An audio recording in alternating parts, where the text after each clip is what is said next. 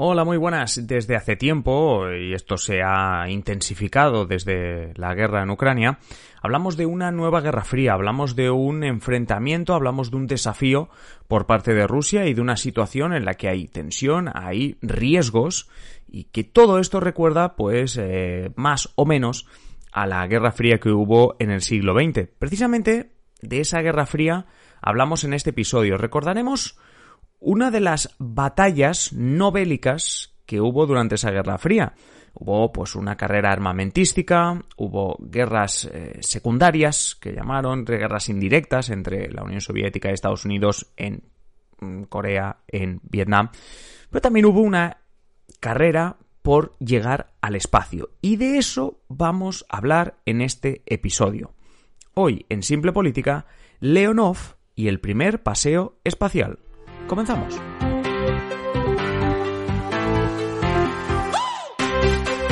habla Adrián Caballero y esto es Simple Política, el podcast que trata de simplificar y traducir todos esos conceptos, estrategias y temas que están presentes cada día en los medios y que nos gustaría entender mejor.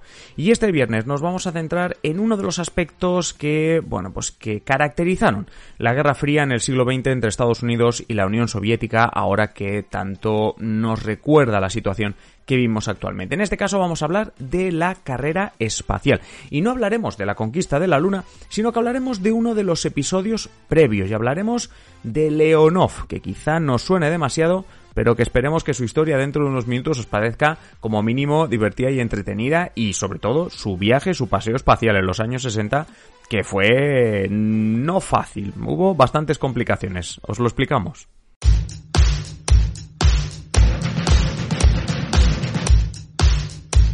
Francisco Javier Rodríguez, Fran, muy buenas. Hola, muy buenas. Hace unos años ya, es decir, ahora estamos inmersos en otra guerra fría, pero hace unos años en la original, en esa de Estados Unidos contra la Unión Soviética, eh, con la guerra fría hablábamos de enfrentamientos que no eran guerras directas y en ese caso, en los años 60, 50, 70, teníamos, entre otras cosas, una carrera espacial, una carrera por llegar al espacio, por ver quién llegaba primero al espacio, quién era el mejor haciendo eso. Y hoy vamos a hablar de un protagonista, de un anónimo, por decirlo así, de alguien que, que su nombre no nos suena tanto, pero que en esta carrera es protagonista y es Alexei Leonov que es la persona que protagonizó el primer paseo espacial de la historia, la primera persona que decidió darse una vuelta por el espacio. Sí, eh, bueno, es flotar encima de la Tierra, eh, en la nada, ¿no? Es eh, algo que parece así, bueno, dicho, dicho de esta manera parece algo sencillo, pero que, bueno, que por la época ningún, ningún astronauta pues lo había hecho. Solo Yuri Gagarin había dado había orbitado la Tierra, ¿no? Pero no había salido de la nave. Uh no lo hizo. Sí, sí. No, no, además, bueno, además, eh, como tú dices, Yuri Gagarin, además, nos suena más, yo, por lo menos yo conozco más el nombre, ni que sea, eh, de Yuri Gagarin, que no el de Alexei Leonov. Pero hoy vamos a hablar de, de, Leonov, que hizo, como tú dices, algo más que Gagarin, que fue decir, oye, mira, dejo aquí aparcada la nave, me voy a dar una vuelta. Sí, una vuelta de 12 minutos aproximadamente que sirvió para, digamos que, pasarle la mano por la cara a los Estados Unidos, ¿no? Estamos, como bien has, comentado, en plena Guerra Fría, en la plena carrera armamentística, científica y técnica, ¿no? Por lo tanto, pues esta, eh, ¿no? que la Unión Soviética pudiera poner a, una, a un hombre ya no solo en órbita, sino que saliera de la nave a flotar, pues bueno, pues era, era una. Mm, bueno, al final fue una, herida en el orgullo estadounidense. Sí, claro, al final eran pegarse. O sea, como no se podían pegar directamente por aquello que hemos hablado muchas veces de la mutua destrucción asegurada, lo que hacían era lo que hacían era competir en esto competían en ajedrez me acuerdo con Bobby Fischer competían bueno pues en, en, diferentes cuestiones también a nivel eh, de la carrera espacial y en este caso, como tú dices, se apuntaban como un 2 a 0 la Unión Soviética, primero con Gagarin, luego con Leonov, eh, pues sí, un, eh, el orgullo estadounidense quedaba un poco tocado. Sí, digamos que, a ver, hay quien dice esto, luego lo, lo, comentaremos, ¿no? Pues que realmente quien ganó la carrera espacial fue la Unión Soviética, ¿no? Que fue, a partir de sus avances, fue lo que, los que permitieron pues, que luego otros países pues hayan podido enviar incluso misiones fuera de, del sistema solar, ¿no? Pero digamos que al final los Estados Unidos sí que es cierto que dieron un golpe definitivo a la Unión Soviética colocando a un hombre en la Luna, bueno, a un equipo de hombres en la Luna, primero que bajó Neil Armstrong en 1969, cuatro años más tarde, del paseo de Leonov. Pero digamos que, como hemos dicho hasta el momento, los soviéticos estuvieron un paso por delante de los americanos en la carrera espacial. Pero bueno, como hemos dicho, fueron los americanos los primeros que llegaron a la Luna, por lo tanto, pues se apuntaron ese punto y lo que fue otra herida profunda en el orgullo de la Unión Soviética que digamos que hasta ese momento pues lideraba la carrera, esta carrera científico-técnica.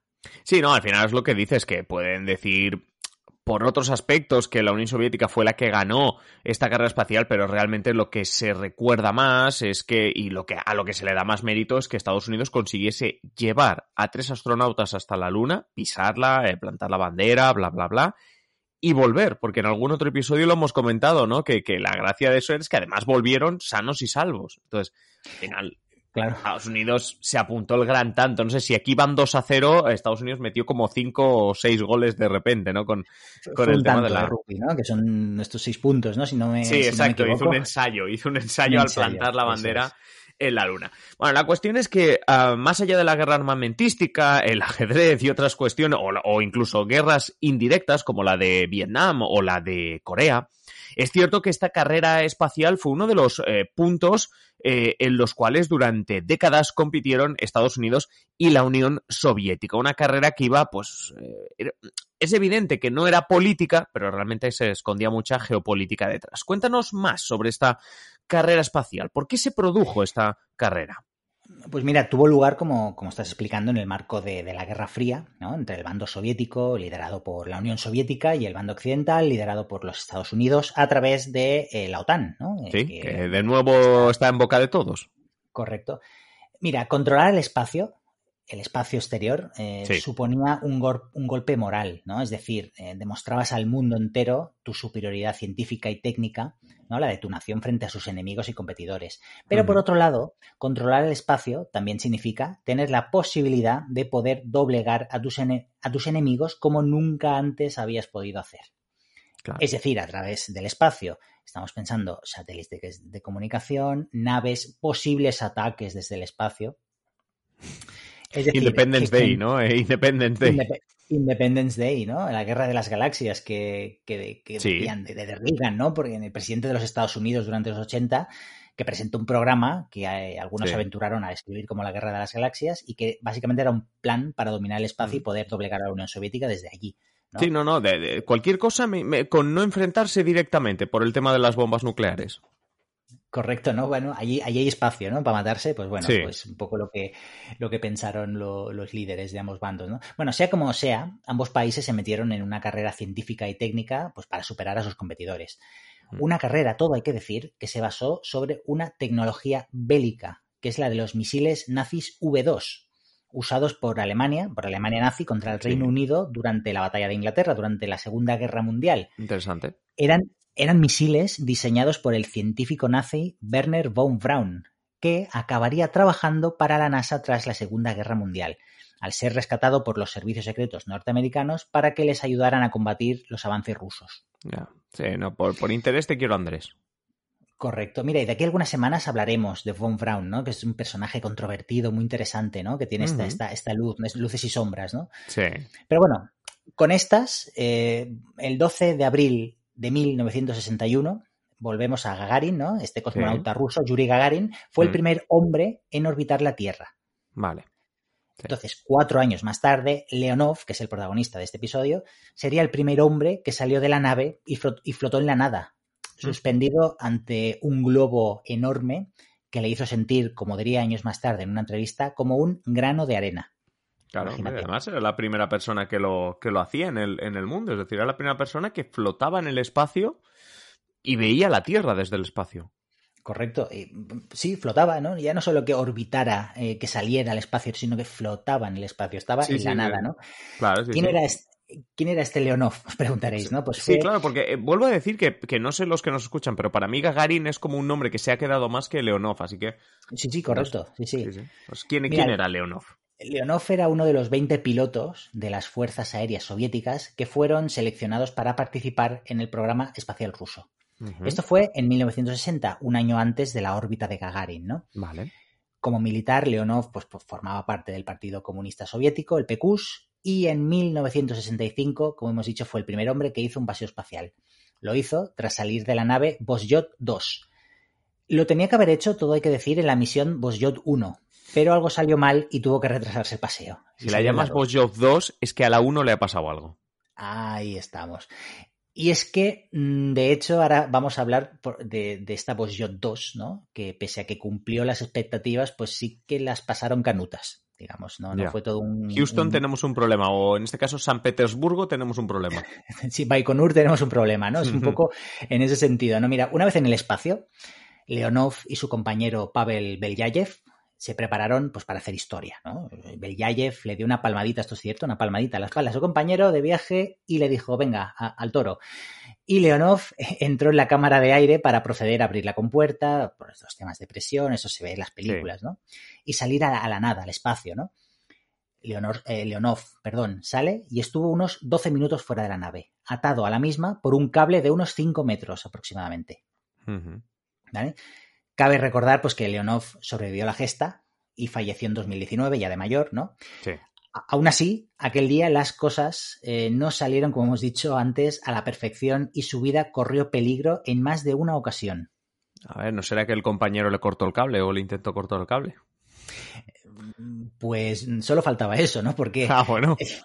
Digo, espérate, porque yo no me sé la historia, digo, te lo he preguntado, digo, espérate, digo, vaya a ser que el, que el compañero le intentase cortar el cable. Hicieron una purga y lo enviaron al espacio, ¿no? Bueno, al final, la el primer problema fue durante el paseo espacial, ¿no? Mm a Leonov, después de estar 12 minutos dando vueltas por el espacio, pues así relativamente entretenido, porque le ordenaron que volviera dentro de la nave. Imagínate, oye, vuelve niño, ¿no? Que está sí, sí, ya, ya, ese tema es como lo, en plan cuando estás eh, cuando el pequeño estás en la bañera o la piscina, en plan sal que se te van a robar los dedos. E, eso es, bueno, pues, pues a, Leonov le dijeron que entrara para adentro porque digamos que no se le arrugaron los dedos, pero eh, pasó una cosa peor, que es que el propio Leonov se percató de que su traje, su traje de, astronauta, el típico traje que todos estáis imaginando, se le había hinchado por la falta de presión atmosférica. Mala señal. Vale, en una entrevista que dio hace pocos años, antes de morir, Leonov describió que su traje se había deformado. Se había hinchado como un globo y no cabía por la escotilla. Uh, problemas. Eh, problemas. Eh, claro, no podía volver al interior de la nave. Ah, y tampoco podía explotar el globo. No, porque bueno, no sé qué sería peor, ¿no? Imagínate en medio de la nada, flotando sobre la Tierra, atado a una lata, porque al final son una lata, por un cable de 5 metros y que no puedas volver adentro. Digamos que el tiempo se le acababa y sus manos pues ya se le empezaban a salir de los guantes, sus botones también, y en poco rato, además, la luz del sol que le llegaba y que le ayudaba a ver sería tapada por la tierra. Por lo tanto, si no hacía nada, quedaría con el traje deformado, sin luz y sin la posibilidad de volver al interior de la nave. Ya. La cosa no pinta bien, ¿eh? La película no está pintando bien. No pintaba bien, pero este amigo Leonov pues tenía sangre fría, ¿no?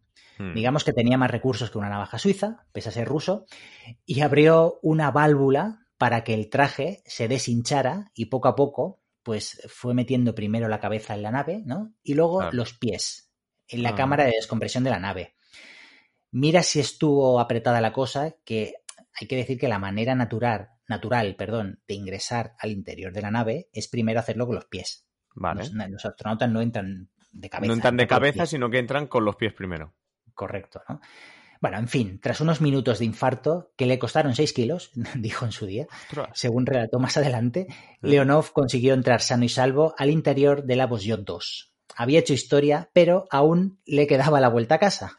Claro, es que aquí, esto creo que lo comentamos, no sé si fue en la clave, fue en algún episodio que te dije, digo, a mí lo que más me sorprendió de la, de la misión de Estados Unidos de la Luna, y que lo vemos en la película con Tom Hanks, etcétera, es, vale, has llegado a la Luna, bien, pero ahora hay que volver.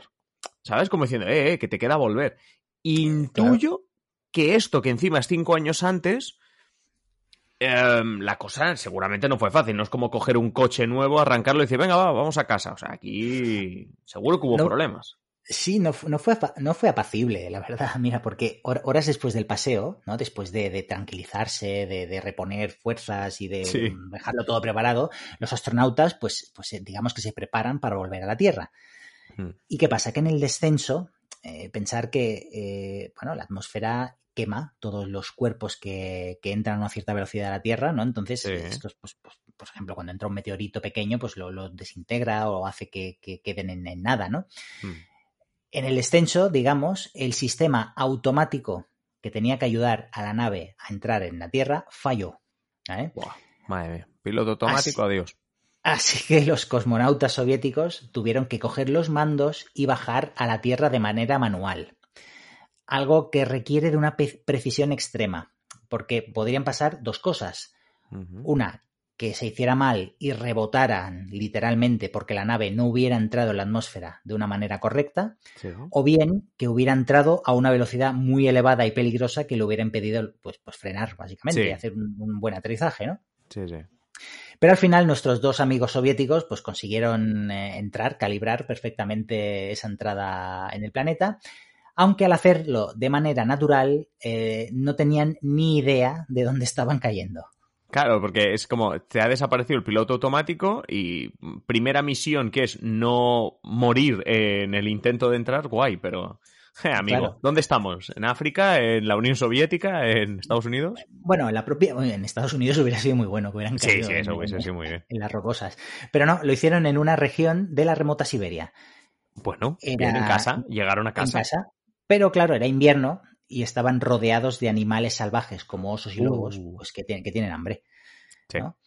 Eh, sabedores de los peligros, porque se habían criado los dos en un pueblo, pues estos dos astronautas pues comenzaron a enviar mensajes a diestro y siniestro para que los localizaran. Finalmente, una estación de la Alemania Oriental detectó la señal y un equipo de rescate los encontró y ayudó. Buah, menos mal, porque yo me imagino a, Leonor diciendo, hostia, si sobrevivió lo del traje, hemos acabado entrando. Eh, yo me lo imagino diciendo, hombre, ahora no me fastidies que por un oso. O sea, hemos además aterrizado en Siberia, que no hemos aterrizado en Nueva York, que hemos aterrizado en Siberia, lo hemos conseguido. Claro, dice, tanto nadar para morir ahogados en la orilla, ¿no? Es como se dice el... Pues sí, bueno, y de esta manera, digamos que acabó este hito de la historia humana, que pese a estas dificultades, pues sirvió a la Unión Soviética para marcarse un tanto frente a los Estados Unidos en esta carrera armamentística que hemos comentado, ¿no? Todo hay que decir que las dificultades del paseo y de la misión no se supieron hasta años más tarde, puesto que las autoridades soviéticas pues lo, silenciaron, ¿no? Pues claro, todo fue perfecto, fue, vamos, aterrizaron en el aeropuerto de Moscú, todo bien. Sí, con todo bien, los flaps. Bueno, aún así eh, podemos decir que, bueno, yo creo que ellos dijeron aquello de que nos quiten lo bailado, que sí, que sí que ha habido dificultades, pero oye, lo hemos hecho, estamos aquí, hemos sobrevivido y hemos hecho historia. Sí, sí, ¿no? Y a ver que, claro, estamos diciendo que esta carrera armamentista, oye, armamentística, esta carrera espacial, bueno, claro, cada uno que lo vea como quiera, ¿no? Pero a ver, si llegas a la Luna, podemos decir que la acaba ganando Estados Unidos, pero realmente tiene mucho mérito el Sputnik, eh, Gagarin, del que también hemos hablado, Leonov, como tú estás comentando ahora, son pequeños pasos que esto ayudaba un poco a la tecnología, a diferencia de la Guerra Fría que tenemos actualmente, que es más bien un enfrentamiento directo en el que hay más perdedores que otra cosa. Pues esto realmente fue una, un avance tecnológico, un avance ah, científico y hemos conocido una historia, mm, bueno, pues quizá un poco más oculta, al menos para los que no somos de Rusia o de la ex Unión Soviética, que es este personaje que es esta ah, paseo espacial que se pegó Alexei Leonov. Eh, Frank, como siempre, muchísimas gracias. Y a la espera de saber esta historia de este nazi reconvertido a científico de la NASA, te esperamos el, el próximo viernes. Un saludo. Un saludo, nos escuchamos.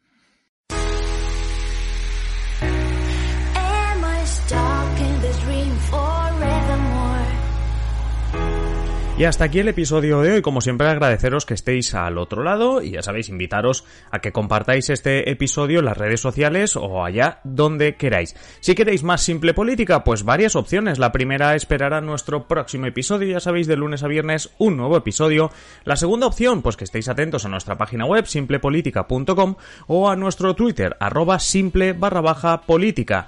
Y la última, la más interesante de las opciones, es que os hagáis miembros, os hagáis mecenas de Simple Política para tener contenido en exclusiva. ¿Cómo te haces mecenas de Simple Política? Pues tienes dos opciones. Si nos estás escuchando a través de ebooks, te vas al botoncito que pone apoyar y si no, tienes el enlace en la descripción de patreon.com barra Simple Política. Es así de sencillo.